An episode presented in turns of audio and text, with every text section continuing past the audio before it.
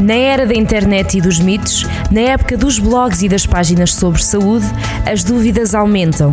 E nós vamos esclarecê-las. Centro de Saúde, na Rádio Jornal do Centro.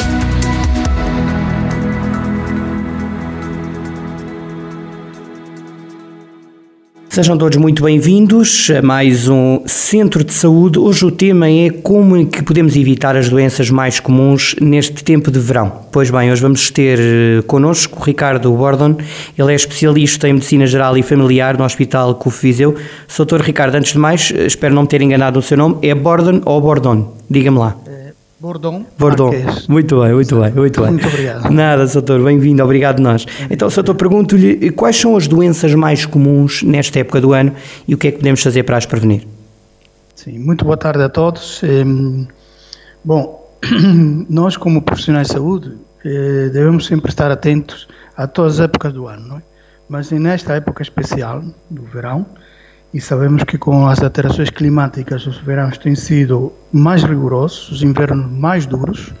Eh, temos que alertar a, a, população para os problemas de saúde mais frequentes eh, neste, nestas épocas. No verão é aquele que nós queremos que chegue rápido, porque habitualmente tiramos dias de férias junto às famílias e tiramos dias de descanso, mas a saúde não pode ficar com, não, não deve ficar com descanso, deve ficar alerta e daí que as alertas para estas doenças mais frequentes no verão, eu, neste caso, para este tema, trago três fundamentais. Uhum. Três doenças fundamentais: a desidratação, que iremos falar dela, a insolação, portanto, os problemas relacionados com a exposição excessiva a este magnífico verão que tem Portugal. Dentro da Europa, acho que somos privilegiados porque quase conseguimos ter um, um verão fantástico em, em, em grande parte de, de, de, do ano. E, e, trago também as intoxicações alimentares que fazem parte desta triada lamentável das doenças do, do verão. É, dentro de é, mais comuns, como estas três que referi nesta época, é, pode, posso falar cada uma por separado e não sei se... Bora, bora, que... bora, doutor, tranquilo, tranquilo, força, vamos lá, vamos a uma de cada vez, bora.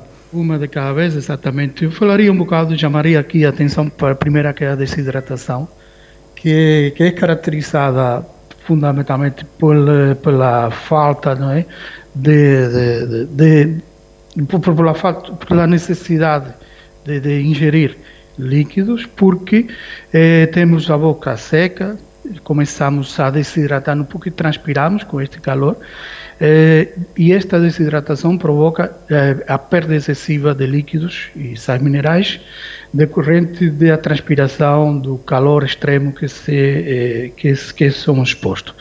E provoca, obviamente, outras doenças eh, associadas, como poderá ser, por exemplo, eh, eh, de, portanto, uma, uma, uma doença por uma diarreia, que depois falaremos igual. Esta desidratação, al igual que que o, o, al igual dentro das patologias, é igual, é igual que algumas, provoca sintomas. E quais são os sintomas que na população deve estar alerta, não é?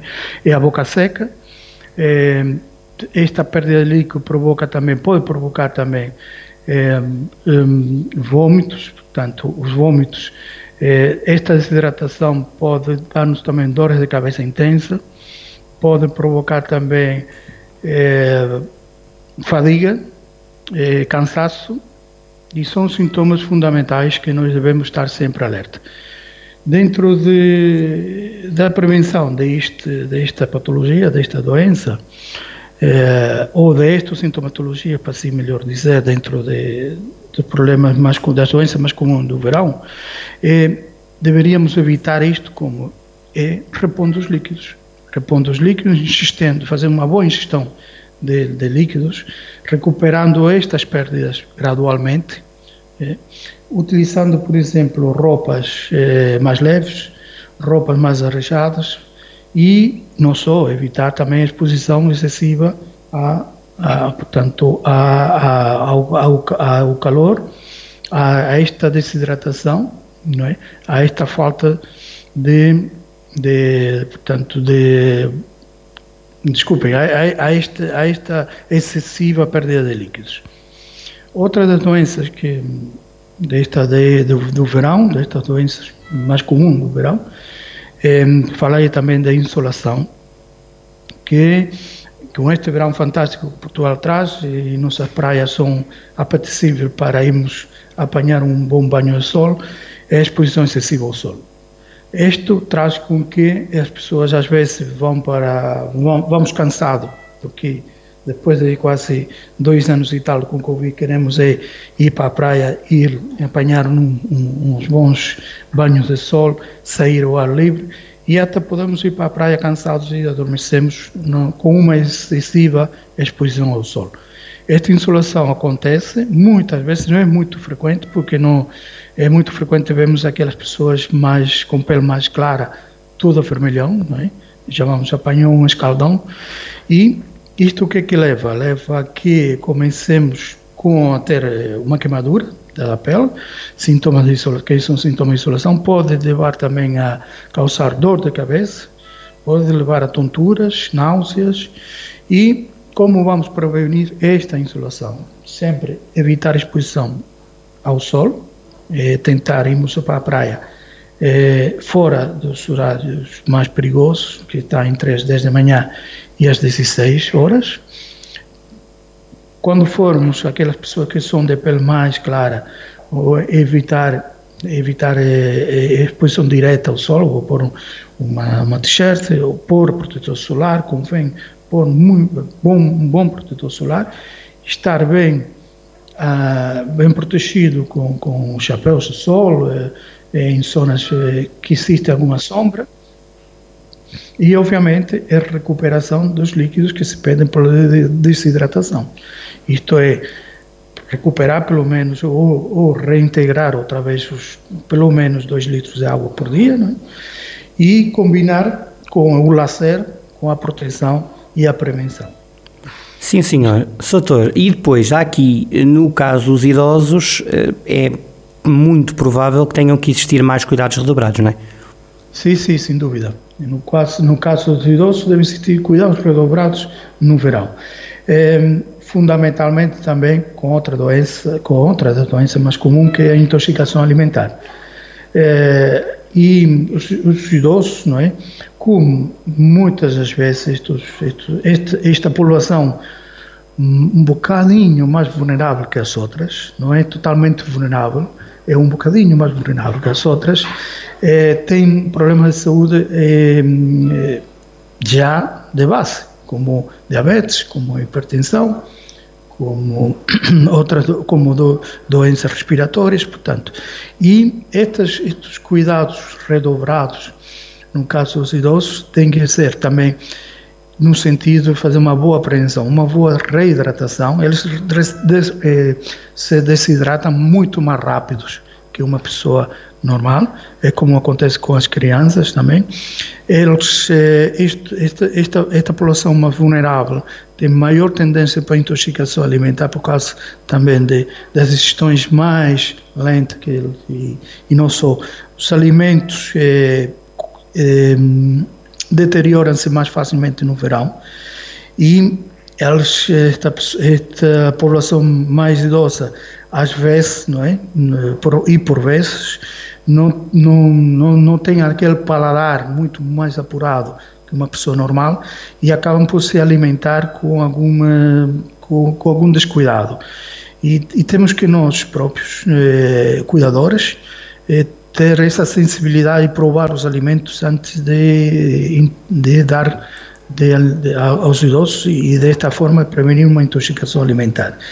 Eh, temos que também dar essa temos que dar-lhe também essa, essa, essa capacidade deles de ingerir eh, rapidamente líquidos e, e temos que dar-lhe essa capacidade também de ir, ir incutar, ir, eh, dando, ir dando-lhe ferramentas para se proteger relativamente à insolação, eh, isto é entregar-lhe a t-shirt quando, por exemplo, estamos na, na praia e vemos que eles estão eh, sem t-shirts para se proteger, ou um uhum. boné, ou ele perguntando quando para beber água, se já bebeu, e ter, ter todos ter esse cuidado, claro. redobrados, exatamente. Sim, senhor. Doutor, próxima questão. Em que situações se deve procurar aconselhamento médico logo, de imediato?